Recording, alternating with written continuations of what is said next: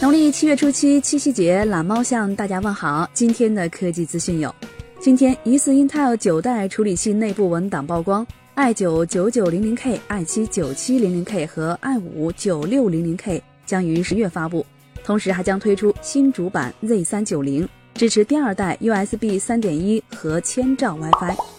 某俄罗斯珠宝商刚刚推出一款纯金版的三星 Note 九。他们在 Note 9背部增加了一公斤的纯金，同时印刻了黄金重量，售价约合人民币四十一万元。昨天，三星巴西推特发布了一张 A8 的样张，后被网友曝光为相机拍摄。随后，三星巴西致歉，这一幕有点似曾相识哦。